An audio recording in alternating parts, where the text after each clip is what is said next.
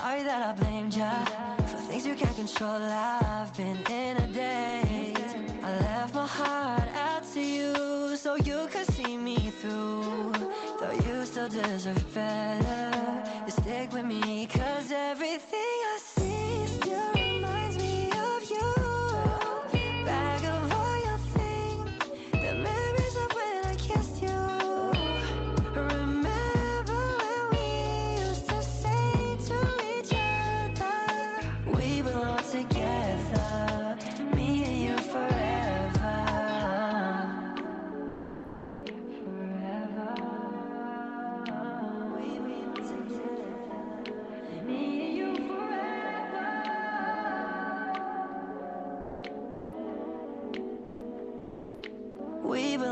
together, me and you forever.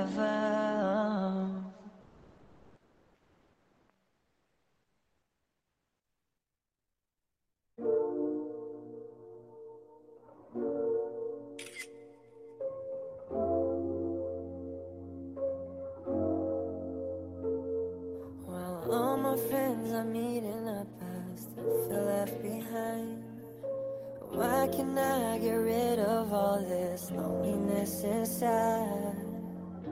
I miss when I was just a kid, didn't have to think about all this bitterness. Think I should address this, creeping in depression. But why, why, why, why does it hurt me so bad? To be someone who thinks for himself instead. Why, why, why just a shoulder to cry on? When no one else seems to care how hard I try. But you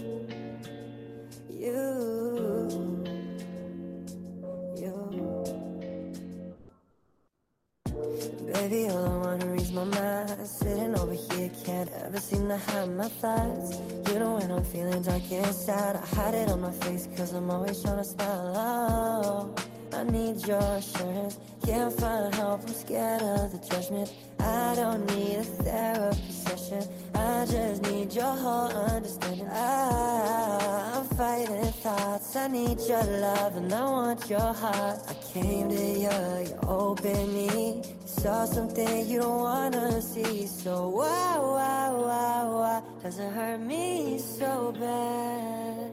To be someone who thinks for himself instead.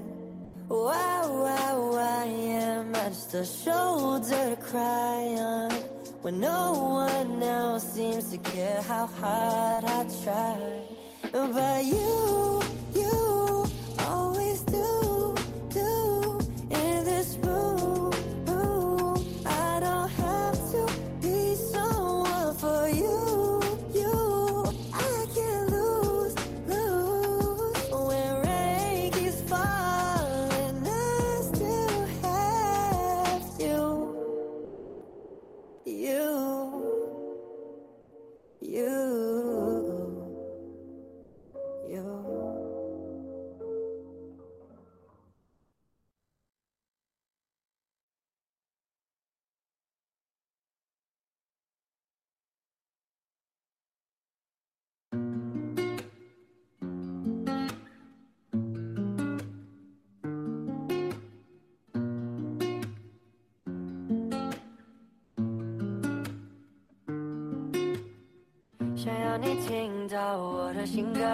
最简单的情歌，有点笨的情歌，因为就怕你觉得我只是说说的，以为我在骗人，感觉你会误认我。如果你愿意相信我的男子气。可以比一比傻了，我也相信你的心，你的孩子气 ，Girl Girl。So can you just trust me, trust me, so I can just trust you, trust you, and we can just trust for each free and I could just love you, love you。想要问你信不信我的爱，不是谁都能保护你，因为爱。如果你问信不信有真爱，我只能说试试看我的爱。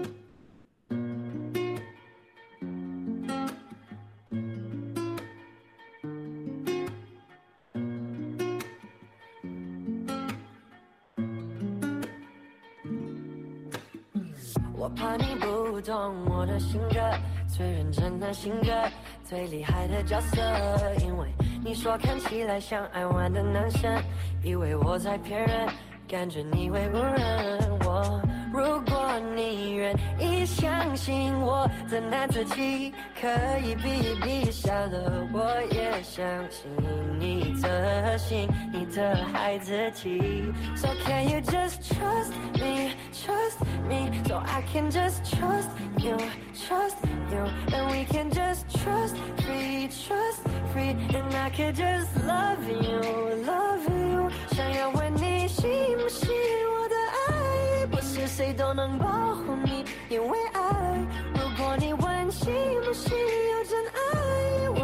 说试试看我的爱。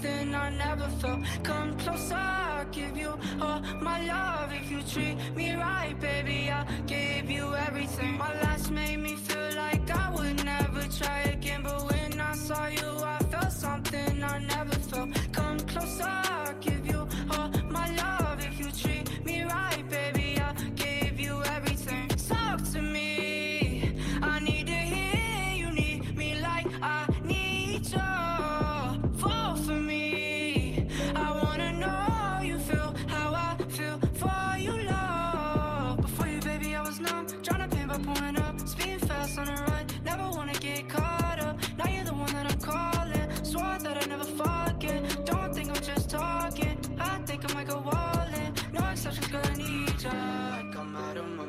cause I can't get enough. Only one that I give my time, cause I got eyes for ya. Might make an exception for ya, cause I've been feeling ya. Think I might be out of my mind, I think that you're the one. My last made me feel like I would never try again, but when I saw you, I felt something I never felt. Come closer, I'll give you all my love. If you treat me right, baby, I gave you everything. My last made me feel like I would never try again, but when saw you, I felt something I never felt. Come closer,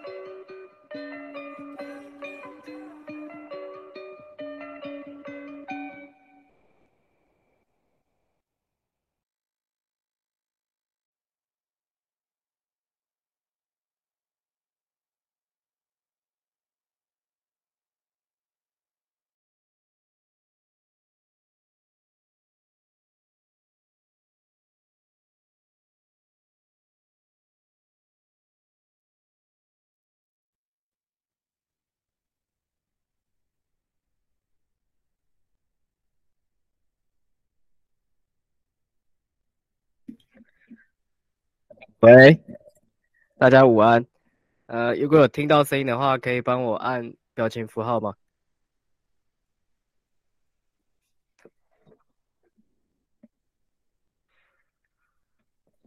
哦，OK，那我们就正式开始啊！就如果后来加入的就没办法，因为因为时间关系。好，那我们今天的线上讲座会有四十分钟，然后总共有三个主要的主题要探讨。那今天的这场四十分钟讲座虽然很短，可是我主要是希望想要透过这场讲座，让大家可以理清自己到底适不适合来。澳洲打工度假这件事情，好，那我们就第一单元会先从常见的澳打迷思开始讨论。那总共会有四大主题，然后还有就是提醒大家，就是说，如果你在过程中有听到任何呃你觉得比较不清楚的地方，或者是你觉得有疑问的地方，那可以帮我在留言处，就是现在这个 Google Meet 的留言区留言。那等一下我就会找时间看，然后就会马上回答。好，然后。第一 part 的话就会有十五分钟的时间，好，那我们就接着开始。好，那第一个要讨论的问题的话，就是因为其实澳洲也算是西方国家嘛，反正我们来到这边就是出国的意思。那其实很多人就觉得说，呃，因为台湾的物价已经还虽然说最近是有涨，但其实还是相对比较便宜一点。那就会有人担心说，来到澳洲会不会因为物价很贵啊，那让自己烧钱烧得很快啊，或者是诶觉得自己存不到钱。那其实我觉得物价这个东西，应该我们要从自己会来到这边之后，你实际会花到哪些钱，然后去做分析。那我这边有总结出六大点。那这六大点的话，就是我们背包客来到澳洲打工度假之后，主要会有的六大花费。那当然，如果你有额外的什么医疗啊、保险啊，或者是什么其他比较杂项的那个，就因为每个人不一定会有嘛。但我这边列出来的六项是每一个人都会有的消费支出。好，那我们先从那个三餐开始，因为三餐的话，主要就是呃你会在家煮，然后你也会出去外面吃，这两项是主要的三餐花费吧。那这边列出来的数字呢，都是平均来说。呃，我整理出来比较合理的平均的范围，那单位当然都是澳币。那如果没有概概念的话，就是澳币就是现在这个数字，然后你再乘以二十，就是台台币的价格。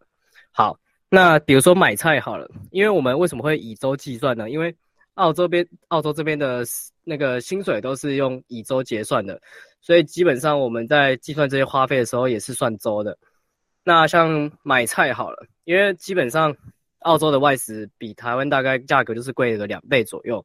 所以其实正常情况下，你每天大概都是在家煮了，不太会去外面吃。除了你的假日或者是你出去玩的时候，那你可能会吃外食，或者是你懒得煮饭的时候，你会订一点外食来吃。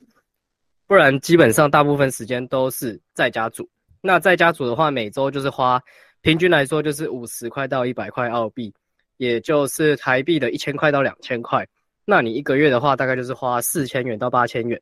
在你的在家煮饭的这这条花费上面。那其实大概其实算起来，并不会算太多，而且是甚至有可能是比台湾便宜的。因为在台湾，其实我们很习惯在外面吃外食。那如果你餐餐外食的情况下，你一周的你一周的花费要压在一千块以下，基本上是不可能。那两千块也许有机会。好，那我们要接着看外食。那外食真的是就比较贵了，因为。其实我们在澳洲目前的最低时薪 casual 的部分，因为我们都是背包客，都是领那个 casual 的薪水，那就是每小时二十六点七三元澳币，也就是大概台币五百元。那现在台湾的最低时薪是一百七十六元来说，那五百元大概就是一七六元的大概快三倍。所以说你说外食比台湾贵两倍，其实是完全可以接受的。可是如果你是以存钱导向的话，你就如果是每餐都会吃外食，那其实你花的钱也当然比我们这些每天都在家族的人花的还要多很多嘛。所以基本上外食这个部分你能省则省。那当然你偶一为之是完全没问题。可是就怕说你是已经习惯吃外食的话，或者是你担心你自己是不会煮饭的，其实这个这个都好解决。就是很多人都是来这边才在学煮饭，所以说你要尽可能的减少你的外食比例，那你的平均的花费才有可能压得下来。那。再来是第三个租房部分，因为租房的话，澳洲这边比较特别，是说，呃，他买房子是远比台湾便宜的。就比如说我们之前去墨尔本玩的时候，然后就有逛到一间，因为类似像什么信义房屋那种房屋中介，那他就是店门口外面就有贴一样贴那个海报嘛，然后就有发现，我们就发现说，墨尔本中心商业区的三房两厅才台币换算大概台币一千万而已，就台币一千万在这种国际级都市的中心来说，比如说你台北好了，你光台北在大安区一栋都是可能，呃，我不清楚价格啊，但绝对不会是一千万这个价格。就是澳洲这边特别的点是买房会比租房划算，所以但是我们背身为背包客又不可能来这边买房，所以租房的话就会贵很多，就这这个真的是没办法。那租房的物价来说的话，平均水平均物价的话，先不论市区或郊区的话，大概你每一周就是花一百到四百块澳币。那我自己住了两个住下来的话，大概都是落在一百三十块澳币一周，也就是你一周会花大概两千七百元，两千六两千七在住宿，这是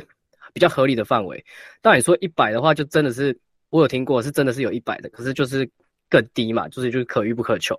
那四百的话，为什么会这么贵？会差这么多？就有可能你就是住在市区，然后你又选择那种单人一间的，就会最贵。这这种就是最贵的情况，就会可能到四百块。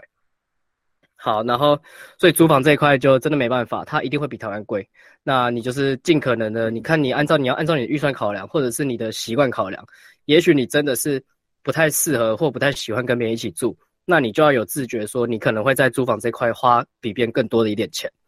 好，然后再来是交通。那交通的话，就是有分成那个租车，呃，不是租车啦，真车。真车就是你去坐别人的车，然后你付给别人车钱，或者是你自己买车。那买车你当然自己也会有日常的维修保养嘛，然后跟油钱要付。所以你抓一个平均的话，大概每一周就是花大概二十五元到五十元澳币左右。对，然后这个部分的话是有可能会比台湾更省的，那就是看你，比如说你增车道的人跟你收的车钱比较少。那你有可能就会比较省。那平均我们目前听到的，如果你是真车，你要付给司机的车费的话，最低有听过是一周，呃，每一趟我不是算单单趟的，每一趟两块钱，然后最贵有听到一一一趟是十块钱。那但是平均的话，大概一趟就是五到八元。那假如说你一周上上班五天的话，你就乘以五嘛，那你平均的一周交通花费就有可能落在二十五块到五十块澳币左右，就上面写的。对，然后最后两个部分是购物跟娱乐的话，这个这两个其实我觉得算是绑定的啦，因为这个就是真的是看你个人的消费需求、消费欲，其实这个没有对错，但是你要知道，就是呃，首先第一个购物的话，有些东西像是比较国际品牌的，比如说嗯，Esop 或者是苹果的手机三三 C 产品，或者是什么艾迪达，那其实消费是不太可能会更比台湾更高，因为台湾还多了一个关税咒嘛。那有可能就是你在澳洲可以买到的，就是要么跟台湾价格持平，要么是比台湾价格还低。因为像我在墨尔本买的 Esop 香水，就比台湾大概便宜了快一千多块。那 Levi's 我买我没有买 Levi's 团 Levi's 的那个牛仔裤，那那又更扯更便宜。就是所以说购物这一块有可能会因为你的你会觉得比台湾便宜那么多好划算，所以你会不自觉的去买很多东西。可是这这这在你一开始还没找到工作之前。就你可能肯定是那个等工期跟烧钱期嘛，我们就不会太建议大家就是在一开始找到稳定工作之前，然后就大大肆购物，因为真的很容易就是看到比台湾便宜，你就觉得说这个划算不减，这个便宜不减不划算，那就很容易去无意识的去买很多东西。就购物这块肯定是要自己克制的。那娱乐的话，主要是指说，比如说你是在找到工作之前，你想要先来这边放松，或者是你是。有工作之后，你的假日或者是你的年假出去玩，那不管你市区郊区，其实都有一些娱乐娱乐方面的花费。那市区肯定是会比郊区多的嘛。市区比如说常见的有，比如说去酒吧喝酒这就算，然后或者是去玩娱乐娱乐游乐设施，或者是去呃打靶射箭或什么，就很多种，就是市区真的很多种。那郊区主要其实就是去，比如说去。郊区划船呐，或者是去野餐呐，或者是租车出去玩，就是娱乐这一块的话，你平均抓起来，你一个月花五十块到三百块是差不多的价格。那如果你有意思，像我的自己的话，几乎是等于零，我就没有再出去玩，那我这一条就可以省起来。对我，我就是这购物跟娱乐这两条，绝对是就是看你个人的需求，就没有对错。但是你要知道，是澳洲物价很贵这件事情，绝对就是可控的，它不是不可控的。它也不是说哦，统一真的都是比台湾贵，那其实没有，就是我们刚刚六六大点讲出来，分析给大家听的，就是其实哪一些是你自己可可以控制的，就是很明显。对，所以不一定会花的比台湾更多钱。我目前的话，一个月大概就是花两万块到两万五，其实跟台北的或台中的消费是差不多的。好，那再来第二个这边的话，大家可以做截图的动作，就是这个是我自己目前的实际每月花费跟开销，然后是抓一个平均值，因为你不可能说每个月都差不多嘛，所以说这个图就可以很好的作为你在来之前跟自己的一个对比。你去想一下你自己的消费习惯，透过我们刚才的第一张图，第一张图这个是一个 range 嘛，这是平均的价格范围，那你就要去思考说你平常的消消费习惯，其实你在台湾花的消费习惯，来到澳洲之后不会差多少，所以说你可以去做一个对比。那我自己的话，目前就是每个月花的，我上面有写的很清楚嘛，大家可以做截图。那我平均一个月目前的话是赚四千块澳币。那平均是花一千出头，一零三五元，那我就可以很清楚的知道，说我每个月就是可以存这么多钱，二九六就大概三千块澳币左右。好，那我最后的话就是最后这条是，假如说大家在一开始来之前，肯定是要经过找工作跟找住宿的环节嘛，那我们就要非常清楚的知道，说我今天带的这些钱够我撑多久。那假如说这样算起来，其实平均一千块左右是合理的花费嘛，每月开销。那假如说我今天是带三千块的人，我就知道我可以周转期，我可以撑三个月。如果我今天带五千块，我就是可以撑五个月，然后以此类推，这样你就可以很清楚的知道说自己到底带多少钱，你可以撑多久。那你至少会给自己有一个心理的预期嘛，这样就比较不会说所谓有慌张啊或者是焦虑的情况发生。然后这边空白的这张模板就是让大家去填空的，就是大家一样做截图，就手机或电脑都可以。那你就是把你自己，你先预设一个范围。就是你会花的钱，然后像我刚刚子刚才那样对照，假如说你自己是哦，你比较爱吃外食，那你外食这块就抓多一点。然后你租房，你可以租比较破的房子，没关系，那你就抓少一点。那交通的话，你就是抓一个平均值，这边这方面就不会差太多。那主要是购物跟娱乐会差很多，所以就是你自己先对自己有一个预期模拟，然后你这个东西你可以每个月之后来之后，你每个月都做一张表，你就可以非常清楚的知道说你到底。每一个月、每一个月、每一个月花的钱的那个上下波动比例是多少？呃，如果大家截图完可以按个表情。好，那我们继续哦。好，第二个部分是也是大在问啊，反正就是大家都会担心说，哎，自己英文讲的不够顺顺畅，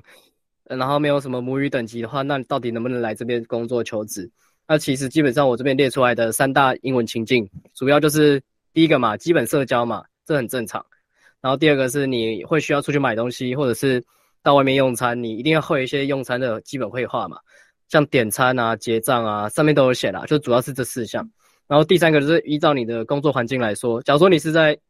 呃郊区工作的话，就还好，你的使用程度上不会太到太高。可是如果你是在市区求职的话，你找的大部分都是服务业、餐饮业嘛。那你使在工作情境下使用到的英文频率就会比较高。那其实主要就是我这边列出来的这十二点。你只要如果你不知道怎么去有效率的去学习该学的英文的话，基本上你就是把这十二点的基本绘画搞定，那就可以很至少你会比较有逻辑跟比较有意识的去学习英文，而不是说我还要去背什么七千单，我要去背什么文法，背什么片语，就真的不用。就基本上会用到就是就是这几句这样子。所以说。而且目前啊，就在这边看到的台湾的背包客，嗯，就目前真的没有看到一个所谓母语等级的背包客，但是其实大家都还是可以在这边生生活。所以，然后加上说，其实其他国家背包客也不一定他们的英文就是他们的母语，所以其实大家的水平是差不多的。然后只是说，哦，腔调上面可能会有点差别，比如说，哦，你可能听不懂澳洲腔，你可能听不懂印度腔，你可能听不懂什么斐济腔之类的，就是腔调部分的确是需要时间去适应。可是你说英文水平来说的话，其实大家都是差不多的，只是主要重点是第一个是你要敢讲，然后第二个是像我这边列出来的这十二类情境，你至少要有一个基本的认知，说大概会使用到哪些主句或绘画，这样子你就可以比较好的去沟通。好，然后这边是我推荐的学习管道，那一样可以截图或扫条码都可以。那上面这两个的话，就是我看过的 YouTube 影片讲的讲的是比较好的，就是在学英文这一块。然后底下这三个是英文的学习粉砖，然后是 IG 的，就大家可以去追踪。然后每天，反正我们大家都会花，每天都会滑 IG 嘛。那其实时不时看到这些英文的资讯，也有有就是没有什么坏处这样子，然后就大家可以去做追踪，或者是你有在你有推荐的推荐的粉砖或频道，你也可以在留言区留言让大家知道。好，然后第三个迷思就是大家都会说人太多了，现在澳洲人太多了，不要来，不适合来。那其实我我觉得我们要客观一点，我们要看的是每一年的台湾来澳洲打工度假的人数的变化。那我这边已经 highlight 出来了，二零二零到二零二二年，就是疫情最严重的这两年嘛。那这两年的确是人数最少的两年，就是三千多跟五千多。那所以经过这两年的这些老包们就会觉得说，今年怎么人变那么多？因为今年已经至少是七千多了嘛，因为这次统计到当时而已，所以现在肯定是更多。那大家就他们就会觉得说，哦，现在人数已经快要两倍了，就大家不要来。可是我们要看到的是，疫情前发生的时候是一万八千多人跟一万一千多人，所以说等于说现在的确是有，当然是一定会比疫情的时候还多人，这很正常。那但是到底有没有多到说超过平均的水准呢？我我我认为是目前是还没的，所以说不会有。我觉得这个人太多的问，人太多的确是问题，但是它不会影响到你适不适合来，就是你在找工作跟。跟找房子绝对是没有比疫情前的这些人还要竞争的，所以说大家就不要被，就这也不能说是不对啦，但就是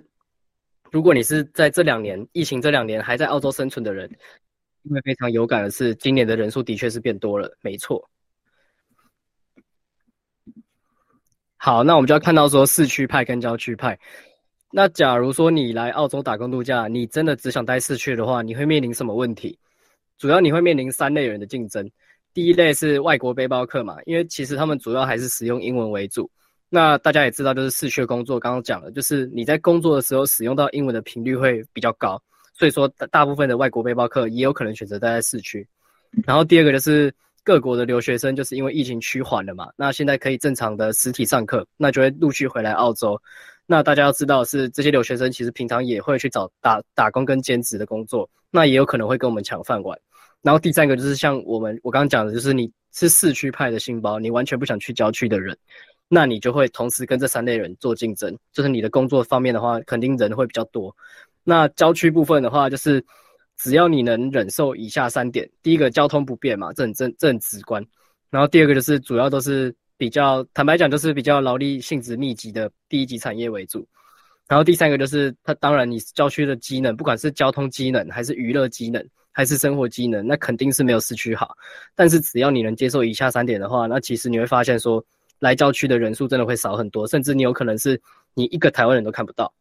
所以就是大家要针对市区跟郊区，你到底是哪一派的人，然后去做选择。然后在选择之前，你就要知道说会有哪些情况发生。好，然后最后一个是一定要买车嘛？就这一点，其实我觉得就完全是个人取向。因为像我自己的话。我是没有没有要买车，那之后也不打算买，因为我之后想要去市区嘛，而且市区停车就是一个问题。那你如果你不买车的话，当然会有一些代价跟成本吧。那以下列出来就是我觉得是最最会发生的五个代价。那只要这五个代价你是 OK 的，你是可以接受的，那其实你就不一定一定要买车，只是说你买车好了，你这买车会比较方方便。可是你要先思考说自己有没有办法拿拿出这笔钱，然后你有没有没有办法承受。买车之后会发生的风险，比如说被开罚单，或者是呃汽车要维修嘛，或者是你买到车网，就是很容易坏的车，或者甚至严重一点的是会有受伤或意外的发生，你能不能接受这件事情？那如果可以的话再买。那如果不买车会有什么代价？第一个很简单嘛，就是你去郊区就是一定是交通不便，你就是顶多你真的是只能麻烦别人载你，然后你再付车资之类的。然后第二个就是你在长途移动的时候。你的那些锅碗瓢盆，那其实我们不太可能真的只带一个背包就来打工度假。我看大家都是其实都至少是一个行李箱起跳。那像我们现在就已经买买到两个了。那所以说，如果你的东西很多的话，你没有办法放在车上这样子去移动，你就只能放自己提着嘛，大包小包这样移动会比较麻烦一点。然后第三个就也很直观，就是呃平常假日出去玩或者是出去买东西的时候，你就只能。靠别人载你，或者是你自己搭公车这样子，就坦白讲是真的蛮不方便。然后第四个就是，主要就是你的工作地点跟你的住宿地点，如果离太远的话，然后又附近没有方便的大众运输工具的班次的话，那你要找工作的话也会有点困难。这样子，如果你这几点你都可以接受的话，那其实你不一定要买车，你就像我一样就好。好，那接下来这也是大家自己可以心里做一个勾选，就是你符合越多项的话，你就越适合买车。那我简单讲了，像我的话，我只符合第一条，我下面每一条都不符合，所以说我其实就是不太需要买车的族群。那我觉得透过这样子客观的分分析，你自己去问自己就很很简单了嘛，就可以知道自己符合几项。那如果你真的都符合超过三项四项的话，那其实你真的可以考虑买车。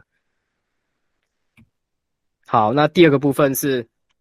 在我们破除前面的四大迷失之后，那我们自己也要决定如怎么为什么一就是要决定自己适不适合来澳洲打工度假嘛。那这个部分第二部分的话，主要是看自己的部分。那第一个部分的话，主要是看外面，就是对外的这些迷失先破除，然后第二部分就是对内的，你你要决定自己适不适合来这边。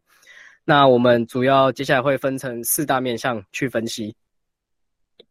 第一个的话就是现实面考量嘛，就肯定我们不能就是说什么哦，真的是一头热，我什么都没准备我就来，那其实风险就是一定会有。那像第一个的话，你一定要嘛，这规定的嘛，就十八岁到三十岁。那我觉得个人觉得我最适合出来的年纪，第一个是大学毕业后，可能二十二岁、二十三岁，然后第二个就是研究所毕业后，可能二十五岁、二十六岁左右。这两个时间点是因为他还没有进到正式的。工作嘛，你还没开始踏入职涯，你先来这边做所谓的 gap year，那就是一个比较至少你的机会成本会比较低一点。但是如果你已经二十八到三十岁的话，你要来的话，哎，那你就会想说，那你原本的这个工作，你回台湾还会继续做吗？还是你要转换跑道呢？你的机会成本跟你的取舍就会比较多一点。那第二个的话就很简单，就是牵扯到刚刚讲的周转期，就是你至少要有这么多钱。你当然你可以低于这个钱，但是你的风险抗风险能力就会比较低，就是你这你要非常清楚认知到的啊。当然我我有听过说最厉害的，目前有听过只带四百块澳币就来澳洲打工度假，而且还活得好好的。但这这种的话当然是极极度特例，就是我们不要去参考，我们要参考的应该是平均值。那目前看到平均来说，大概有七十趴左右的人都是带三千到五千澳币这样，然后。第三点的话，当然也很简单嘛，就是亲友支不支持你这一点。我觉得我们作为呃十八岁到三十岁的成年人，都应该要去为自己的决定负责。那你如何让家里的人或者是朋友接受你的这个决定，而不是想说你是没有没有什么思考动作你才就要来的？那这一点的话，就是大家就是要去做利益的评估，跟你自己的刚刚讲的机会成本的评估，你借此来说服他们，我觉得会是一个比较合理的决定。然后第四个的话，就是看你在澳洲有没有一些亲友，比如说在这边工作，或者甚至在这边是公民的人，至少你有多一个人可以问嘛，多一个资源也好。然后第五个就是看你的朋友、同事或亲人什么的有没有来澳洲打工度假的经验。然后这边要注意的是，最好是三年内的澳打经验，参考价值会比较高。因为其实你说老包是超过五年以上的，那其实。跟现在时空背景都后疫，现在就是后疫情时代嘛，就跟现在时空背景已经差太多了。所以说，呃，经验固然可以听听，但是参考价值，我认为还是要三年内的会比较准确一点，最好是一年内会最准。那英文的话，就是刚讲的嘛，虽然你的英文不用到非常厉害，可是当然是你的沟通水平跟你的那个互动水平，如果越高的话，你的就主要是在找工作方面啊，你会打开很多选择权。然后最后一个就是刚刚讲的，你也考，你也要考虑说，因为你十八岁、十八岁或二十二岁以后嘛，就大概率都是要找工作的。那你的工作对你未来这个东西会不会做影响？就比如说，你的工作性质是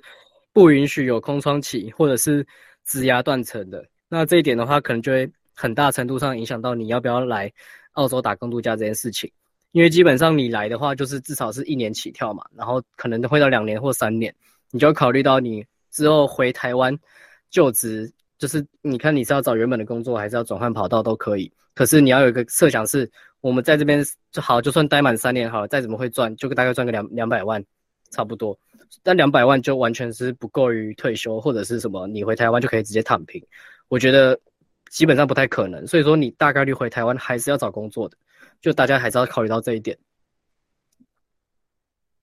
那这边就是我自己的个人案例，就可以让大家做参考。那像我这边七条的话，我就符合六条，所以说基本上我就是在现实面这这方面是非常适合来澳洲打工度假的。那比如说第一个，我二十六岁嘛，还好没有到二十八岁，就固然有机会成本，但是还好还可以接受。然后再来是我也带三千到五千块，然后再来我也跟家里沟通后，OK 我才来。那在澳洲没有关系，没差。然后亲友的话，就是我有去参考几个朋友的澳打经验，然后就是有听听听这样子啊。但是其实实际来到这边才发现，说其实事前讲的那些经验，其实对当下现在这个帮助其的的确不大。可是你在行前出发前，它的确是个可以安定你的一个方法，就是你去跟他们聊聊看，这样子也好。然后英文程度的话，我就是呃没有到母语水平，但是基本上完基本的沟通是一定没问题的。那最后一点就是比较刚好是，我刚好要换工作，那刚好这个转换期的话，就是蛮蛮适合来的，所以说基本上我这边也没有受影响。好，然后再来是心态面考量，那我觉得就是心态面考量其实跟现实面考量是同等重要的，因为其实你来这边一定会遇到很多的困难跟挑战嘛。那如果你基本上你这边列出来的这七项，你只要低于三项的话，其实你就要好好考虑清楚自己到底适不适合来。因为很多人是想说哦来了再说嘛，但就是这个来了再说，会很大概概率影响到你，比如说你来这边存钱的顺利，或者是甚至找工作不顺利，你就想回家。那我觉得这样也是不太好，因为你其实来之前就要花一笔费用嘛，然后你有可能所谓的机会成本要割舍。所以说在心态面部分的话，如果你觉得你自己觉得自己好像都不太，就是不太清楚自己到底有没有的话，你最好的方法就是问你身边跟你最熟的三个朋友，看他们觉得你是不是符合以下这几点。然后再来就是右边这这五这五种人的话，我觉得基本上你不但会影响到自己，然后你也会影响到别人。所以说，只要你有这一点的倾向的话，你尽量就是不要来会比较好。然后最后的话就是机会成本的考量嘛，就是刚刚讲的，你在台湾现在在做的事情，你来到澳洲之后肯定是要中断，那你就会有以下六种机会成本。就首先第一个就是你原本的工作肯定要中断嘛，除非你是什么自由工作者，那 OK 了。那第二个就是一样嘛，就是至少一年的空窗期。然后第三个是，其实澳洲的生活肯定是会比台湾来的没那么舒服舒服，然后也没没有那么方便。所以说这一点你要有很大的心理准备。然后再来就是你没有办法随时跟你的好朋友或亲人见面，这也是肯定的嘛，因为回去的成本太高了，就光论车机票跟你没有继续工作的那个收入，也是一个机会成本。然后倒数第二个的话就是。你肯定会面临很多亲友会问你为什么要做这件事情，那有可能有不同意，也有可能有质疑，也有可能有人冷嘲热讽什么的。就这一点你要自己去做取舍，就你会不会面临到这样的状况？然后最后的话就是，呃，来澳洲之前你肯定要有一些初始费用嘛。那主主要第一个是签证费，签证费大概就是一万五千块，然后再来就是体检费，体检费的话就大概是两千五百块，然后再来就是机票钱，机票钱的话这个就是看你当下买到的。价格多漂亮，那可能会一万多，有可能两万多、三万多，这个就是不一定。但至少你要知道是这三条，就是你来澳洲打工度假之前最会付到这三条钱。好，那最后是最后的时候，你要怎么决定来澳打？你除了要有来澳洲打工度假的动机以外，你肯定也要有个目标嘛。那我这边整理出八百五十份的有效问卷回馈，那这边也按照大家的几率来排。最高的是增广来这边是为了增广见闻，占了三十二点三趴，然后这样以此类推，大家可以看一下这五项，基本上可以涵盖到所有人来澳洲的目标。那只要你，如果你是连一项都没有的话，那可能就不会不会太建议你。你可能目前处在一个模糊的状态，那建议还是先想清楚，你符合你是想要追求哪一个目标的话。会比较好，就是在这边，比如说你遇到困难的时候，你会比较不容易放弃，因为你知道你来这边是有一个目标存在的。那像我自己的话，我的话就是主要是赚钱、存钱跟学习进修这两项。你可以同时有好几项没关系，但是你不要连一项都没有。好，那我也分享一下我自己实际在做决策的过程。那主要第一个嘛，刚刚讲的，我是在去年还在台北工作，那刚好结束。结束要换工作的时间，那第二个就是哦，刚好同学有在思考说，哎，要不要来一起来打工度假这件事情？那我就在思考说，哎，那澳洲的存钱会不会比台湾快，比台湾多？那其实刚刚有也有分析过嘛，就你如果正常的实薪工作的话，一个月是可以领到七八万块的。那我就在思考说，哎，那我短时间在台湾如果要找到七八万的工作，你的可能性是多少？那后来发现好像不太可行，那不如就来澳洲存钱，那顺便完成人生清单，就是因为这件事情，澳达你只能在三十岁前完成嘛，那我觉得也不错，所以我在最后在十一月的时候才决定确定要来。那其实我前前后后也只花了三个月的时间准备，那大家也可以经过这样的思考决策流程，去思考说自己到底要怎么决定来澳洲打工度假，这样子。哦，对，如果你有想聊的话，你也可以来 IG 跟我分享。那我可以跟你分享说，你可以做怎么做决策。然后最后就是，因为我们有创一个那个 Facebook 的粉那个脸书社团嘛，那其实大家在里面都会提倡大家去来分享自己的自我介绍，就像我右边这个范例一样。那你就可以去参考说，其他已经出发的新包他们的心路历程是怎样，然后他们的人生的个人背景是怎么样，那来澳洲的动机跟目标又是如何。这这个东西可以很清楚，就而且是非常实际的去认识到每个人出发的理由。那或许你目前是模糊不清的状态下，你可以去参考大家的想法。哦，对，然后那个脸书连接在 IG 的主页连接可以找到，就可以直接进去。然后最后第三个部分的话，就是农场的心得分享，因为大家其实主要都是。来这边工作都是选农场或肉场嘛，那基本上我们还是要对农场有个非常基本认知，因为像我在来之前，我是完全不知道农场的生态是怎么样的，所以就是会遇到一些问题。那这边的话就是用十分钟跟大家分享。好，那主要就是农场大原则的话，第一个，因为基本上现在人太多了，所以基本上都是计件制，很少少部分还是有实薪制，但真的不多。那时薪制的话就很简单，它它就是算每个小时多少钱给你。那计件制就是算你一天的绩效多少。比如说你的捡葡萄，你捡了二十箱，或者是你捡草莓捡了五十箱之类的。那每个每个部每个农农作物都会有不同的定价方式。然后第二个就是基本上你不会有周休二日，因为你的作物采收是不分平假日的。假如说你假日两天放在那边，它它的果还是会烂，所以说它不会有不太会有周休二日的情况。所以你每天都会上到班。然后第三个就是你的极端气候不会上到班，但这个是看你的农作物农作物的性质。那比如说葡萄的话，就是，呃，它天气太热的时候它不会上班，或者是下雨它也不会上班。但是草莓的话，可能下雨就会上班。所以这还是看你当下选择那个工作的作物是什么。那第四个就是，呃，第四个中间不休息的意思就是说，你在工作一天工作八小时之间，像计件制计计件制的话，基本上是不太会休息的。那嗯，实薪制的话可能会有一个休息室，然后有一个吃饭时间这样子。然后最后的话就是最重要的薪算薪水的方式，那主要就是按照你的农作物的属性是什么，然后还有它的果况跟它的品种来决定。所以说在计件制这块的话，薪资计算方式就不会是一个固定的方式去做计算，它肯定是一个浮动的价格。然后接下来是以葡萄农场，因为这是我的实际经验嘛。以葡萄农场的计件制为例，那做缺点的优优缺点分析。那首先第一个就是工作选择多，因为很多农场嘛，那也很多作物可以选择，比如说草莓、芒果、香蕉、葡萄、红莓、蓝莓之类的，就很多种。那第二个就是刚刚讲的，它不太会有周休二日，所以你每天都可以赚钱。然后第三个的话就是说，通常都会有中介嘛，因为这种农场都是跟中中介会互相承包，那他可能就会会提供，呃，比如说包数的。包宿的服务，或者是帮你找车子的服务，或者是接送的服务，但这个就是不一定。然后第四个就是因为他计件制，他不是大公司的体制下的人，所以说你要请假的话，就不用像大公司那么麻烦。然后最后一个就是我觉得最棒的优点，就是在工作的时候是可以使用手机的，就比如说你要用手机啊，或者是听音乐什么，其实都是完全不会干涉你。那缺点的话，就是我觉得也是相对的啦。就是第一个，比如说他上下班时间不固定的意思是说，比如说你早上下雨，他可能就延后上班，或者是下午太热，然后就提早下班什么的，就每天的时间可能都不会固定。然后第二个的话，就是薪资收入浮动大，主要是看你的当下那个多少钱嘛，就每项多少钱，因为基建资是算绩效，就看你每项多少钱，然后还有看你个人的那个速度跟绩效来决定，所以它不会是。它不会是像肉场一样，它是一个固定的薪水。然后第三个的话，当然就是你农场一定在户外嘛，所以它会有很热的问题，然后还有会有蚊虫的问题，然后也会有很脏的问题。然后第四个就是，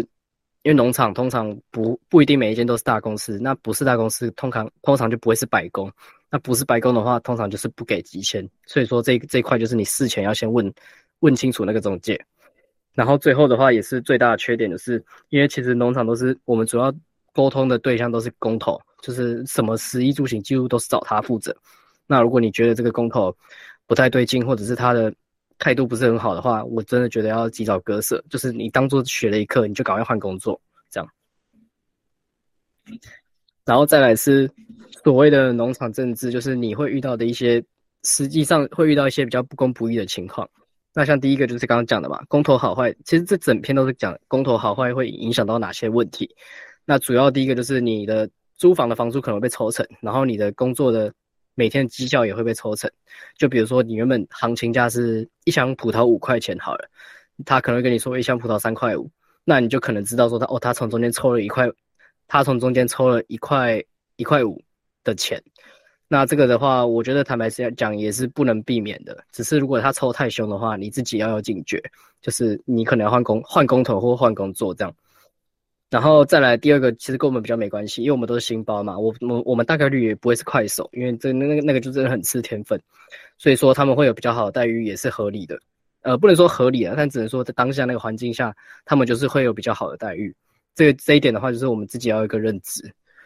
然后第三个就是最严重的问题，我觉得是价格不透明。就像我们那时候每天捡的葡萄，因为品品种可能每天都不一样嘛，但是我们每天到底捡的一箱是多少钱，完全是当下都是不知道的。就等于说我们是在盲捡，可能过了一周之后，我们才知道说哦，当下那一天做了多少钱。那哦那一箱是三点八块，或者是一箱那是四点二块，就是我们当下都不会知道，那也很尴尬。说实在，然后再来就是最后一点，呃，如果你有车的话，因为通常如果人农场的人太多，他会有接送的问题嘛？那如果你没车的话，你可能就会被安排在旁边等工。但是如果你有车的话，你可以载人。那通常通常情况下，你就是可以正常上上上下班的。然后再来就是，如果你想要提早走的话，你要你有车，你也可以先提早走，没关系，就会比较自由一点。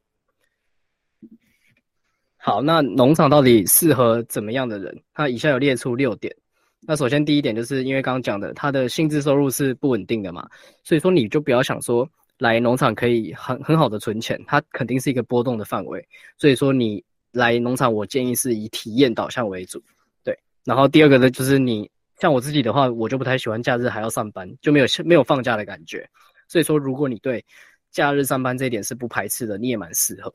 然后第三点的话，主要是女生会遇到的问题就是。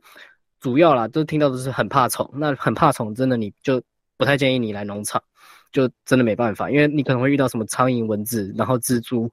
然后一些小小昆虫之类的，就真的很多。对，然后第四点，这第四点就是见仁见智啦，因为其实当下你在捡葡萄的时候，你比较比较不会受受到干扰，所以我觉得还不错。就是工作当下你不用一直跟别人社交，因为社交通常是讲英文，讲英文真的很累。对，然后。再来是最后倒数第二点，是一群人有男有女什么意思？就是因为肉场目前女生的部分都是爆满的状态，所以说如果你是一群女生要来肉场，我觉得坦白讲有困难，因为女生的太多，他就不会收你。但是你农场的话，其实不太分男女，所以说就基本上你你要来，然后这边有缺，他都会收。然后最后一个的话就是牵扯到。嗯，个人效率的问题，因为基本上我们不是老包的情况下，我们葡萄捡葡萄，你肯定是或捡什么都一样啊，就肯定都是第一次的经验。那如果这种情况下你体能很 OK，然后你的反应很快，你就有大概率可以赚到比别人多一点的钱，那你就不用太担心。对。然后最后我会分享，就是这个是我自己真的是我本身的实际收入，那主要大概就是前后有一个月的时间跨度。那因为假日有上班嘛，所以说，但是我中间有也有一些天有请假，所以实际的工时的话，两百一十个小时，那实际收入就是三一五零，那换算的时薪就是大概十五块钱澳币一个小时，那其实真的是很少，而且我们已经是同期的新包里面速度比较快的那一批了，就代表说其实平均起来大家的时薪是更低的，所以说你来农场真的有个认知是，哦，如果你能赚到钱，那真的很好，可是如果你没有赚到钱，就像我现在这个情况的话，你也不要觉得太意外，这就这个大概就是这个这个的平均。好，那今天的讲座就到这边结束。那付费就付费版讲座的话，会在下午开始。那它的内容就会除了有目前今天听到这四十分钟以外，然后还会有以下几点去做分享。那今天的讲座付费付费版讲座会有两位的信包上来 call in 分享，因为今天昨天是因为状况会议进不来，所以说他没有办法进来分享，所以会统一在今天做分享。那差别对照也是写在旁边这边，大家可以看一下。然后再来就是基本上，如果你还没有加 IG 的话，可以去看一下 IG 上面有一些，大概目前有四十篇贴文，就是你可以去看一下。然后还有赖社群也可以加，那这些连接都放在 IG 的主页连接里面，可以去看一下。然后这个就是我昨天有发了一篇文，就是主要是官网上线啊，然后还有就是我目前有做了一个奥义的预购活动，那。里面的内容写的非常清楚，都写在官网，就是大家可以自己去看一下。我这边就不会再重复介绍这样。好，那今天谢谢大家的参与。那如果大家可以看完的话，可以给我一个表情回复，然后就可以离开了。谢谢。哦，对，然后等下可以去那个群组帮我给个回馈也好，就是这让我知道说哪里可以改进，或者是内容也 OK。好，谢谢大家，可以可以离开了，谢谢。